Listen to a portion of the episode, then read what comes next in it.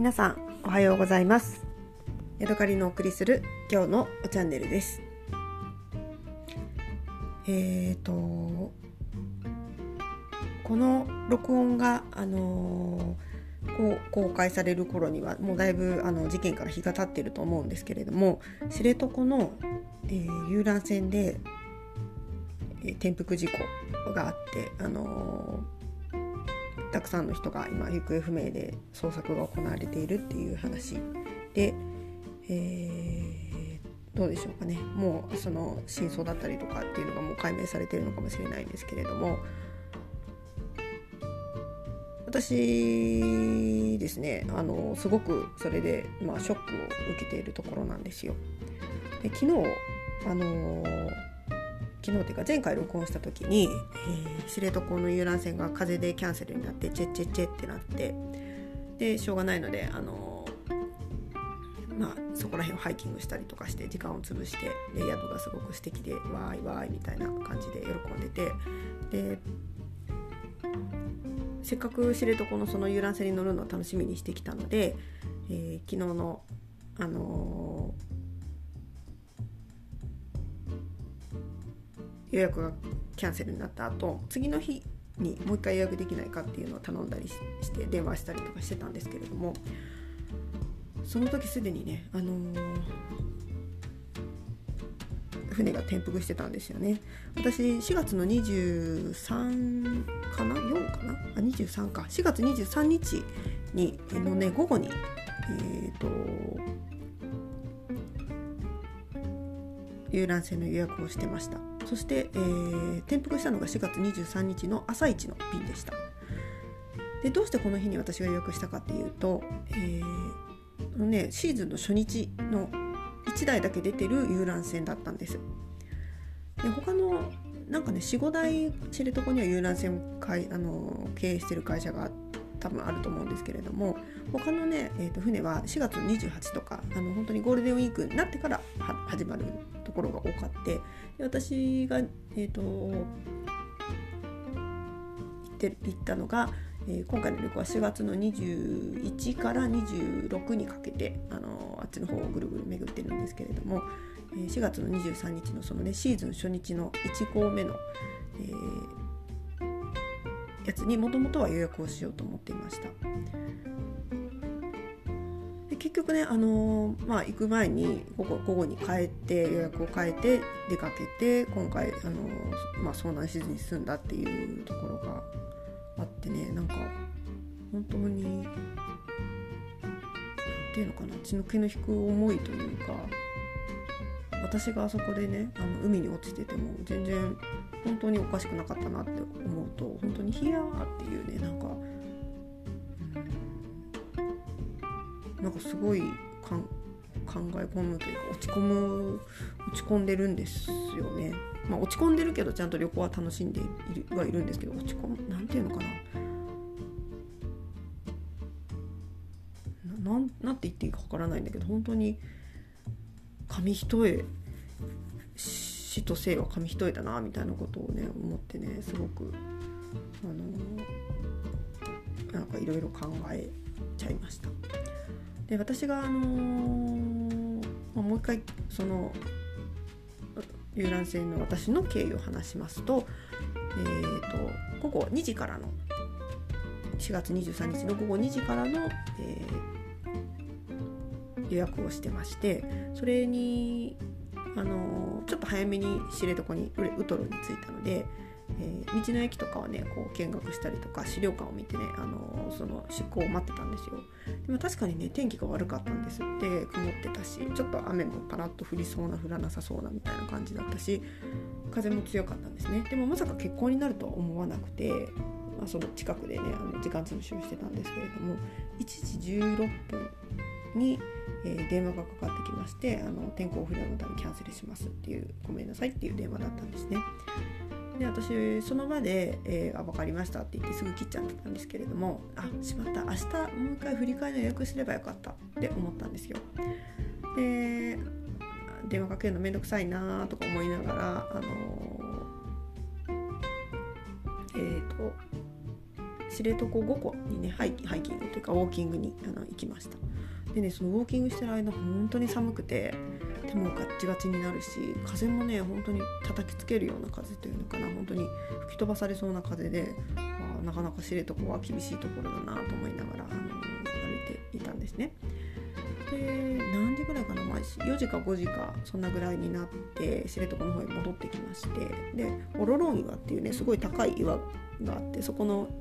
上に登るとウトロが見渡せるのたりするのでそこへ登って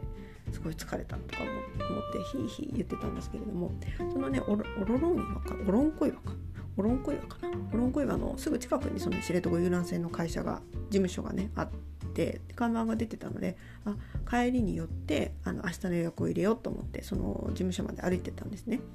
そしたらねなんか警察がいるしで店員さんというかなんか関係者みたいな人がわらわらなんかバタバタ中であみんなで電話かけたりとかしてるし何なんだろうなと思って。なんか泥棒でもあったのか。でも遊覧船で泥棒ってすぐ捕まりそうだし、ね、何なんだろうって思ってその店の前をねうろちょろうろちょろしてたんですよ。で普通だったらなんかあの店員さんが「あお客さんどうされました」みたいな感じで見つけてくれるかな。でもどの人が店員さんかわからないしたくさん中に人がいるのでね。なんかこう物々しい感じだったのでまあ後でもう一回電話しようと思ってそこを離れて帰っていってでホテル入って改めて電話をしたらなんかあのもう予約取ってませんみたいな感じであの言われてっていう経緯だったんですよね。でそれからしばらくして夫があの夫にその経緯を話してたんでしょなんか警察がいてわちゃわちゃしてたんだよねみたいなことを言ったら「あのこれじゃないの?」って言ってあのヤフーのね記事を送ってきてくれたんですよ。でまさにねその私が乗ろうとしてた船の1個前のやつだったんですよね。今私思ったんだけど例えばもしその船が無事に帰ってきてでそのシーズン2個目の私が乗った船が耐えきれなくなって割れて海に投げ出されるっていうこともありえましたよね。だから何ということはないんですけどね。で私まあいろいろそのあのニュースを聞いて考えて私がね海に落ちた時のことを考えたんですよ。で一つあの最初に思ったのはあの夫に申し訳ないなっていうことですよねなんかなんかわかんないけど夫に悪いなっていうことをすごい思いましたで最後に私だったらもしかしたらその携帯でねメッセージを残したんじゃないかなって思うんですけど、まあ、LINE の多分ボイスメッセージみたいなやつを残したんじゃないかなと思ってなんかね本当にあのお父ちゃんに「ごめんね」って言って「なんかもう海に落ちちゃうよごめんね」って「帰られないかも」って言っただろうなと思ってなんかねすごい悲しくなっちゃったんですよね。でもちろん私はそれはあの想像の上で話してるんですけれども子供さんが2人いてで他にもたくさんの20人以上の大人がいてみんなが本当に悲しい気持ちでその船が沈んでいく状況のね時間を過ごしてたのかなと思うと、うん、なんかすごい悲しくなっちゃって。悲しくなるしでも、うん、なんかなんか私も死んでたらよかったみたいな話もするし私常に死にたいなっていつも思ってるんでね、うん、なんかいろんな気持ちがごっちゃになって何とも言えない。ずそれからずっとそのことばっかり考えてるんですけどね。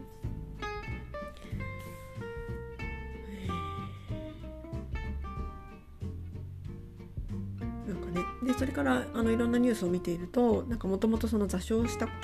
ことのある船で、えー、なんていうのかなあの船がなんかひびが入ってたとかなんか事故を起こしやすい会社だったたいなのが分かってでもそんなのねあの予約する時に全然分かんないから、あのー、避けようがないというかまさかねそんなことが起こると誰も思わずに乗ってると思うしまあ、もしかしたら船会社の人はねうんって思ってたのかもしれないけどねでも本当に怒ると思ったら船はもちろん自分だって嫌だから出さないと思うしもちろん船会社が悪いんだろうと思うけど、ね、本当にどこで死ぬかなんて本当に分かんないしまさかねそんな20人も30人も乗ってる船で転覆事故が転覆というかねあの沈没する事故が起こるなんて誰も思わないし私も海外に行った時に本当に2人とか3人しか乗らない船で走り回ったりもするしそれだってね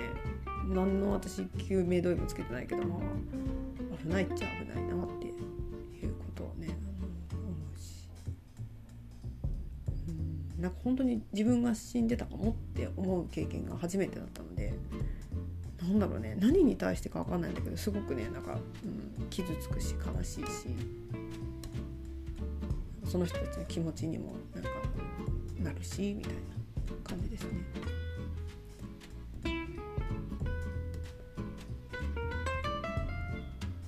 でその後私、あのその事故があった次の日に、えーと、ガイドさんをお願いして知床の、ね、自然の中を歩くっていうのをやったんですよ。であの待ち合わせ場所でそのガイドさんと会った時に、あの私がねその昨日の船に乗ってないかって心配してたんですよって言われて私も本当にあの次の船に乗るとこだったんですよって話してねなんか家族じゃない他の人も心配してくれたっていうのもなんかあのものを思うところがあったしうんなんだろうな何だったんだろうみたいなねすごい衝撃的ですよね。でそのガイドさんがねあの言うには、えーと、そのね出港してった船をガイドさんはねあのその前日にね見てたそうなんですよ。なんかガイド中にあの崖の上その知床半島の崖の上まで行った時になんかちょうどねその船がそこを通りかかってるとこを見た見たんですよねって言ってであのその崖にも私も連れてってもらったんですけど、まあ、その翌日だとねそれそこまで当日その多分波は強くないんですけれどもやっぱりね切り立った岩の岸壁なのでそんなあの流れ着いてこうよじ登れるような感じでもないんですよね見た感じ。やっぱり波も打ちつけててその波打ち打ちつけてなくても海からその切り立った岩に登るということは本当に難しいことですし、ね、その2度3度っていう海水だったらもう手もガチガチになって岸まで着いた時点でその岩をよじ登る力がないってそのガイドさんは言ってましたね。でかなりあの落ちたとこよりも遠くに流されたところで見つかったらしいですよって教えてくれてやっぱりかなりね流されてってるっていうようなことをね言ってましたね。でその森の中を歩いている時もずっとね頭の上をあのヘリコプターがバタバタ飛んでいて巡視船も走ってるしそれからその遊覧船の他の会社の人がね調査にあの捜索に協力してる感じであの海をね走ってるのも見えたし。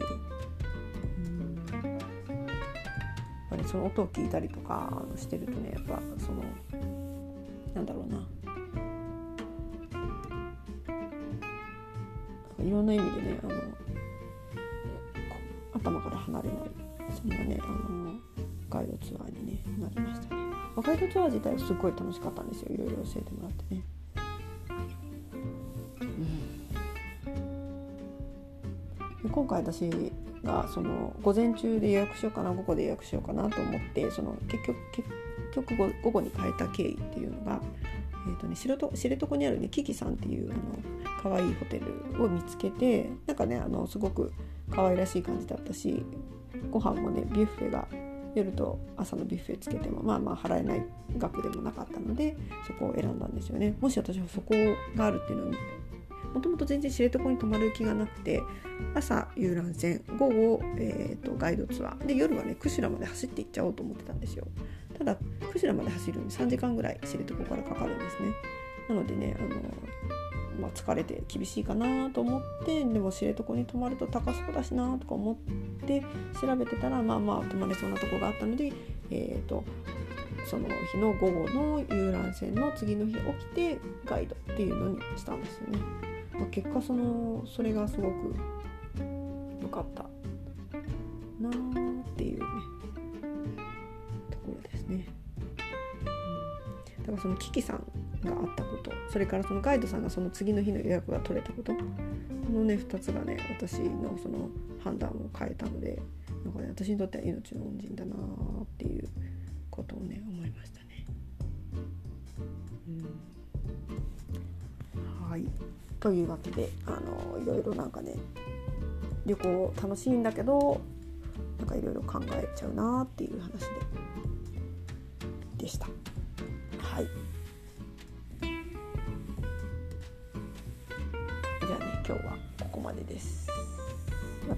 しましょう。さようなら。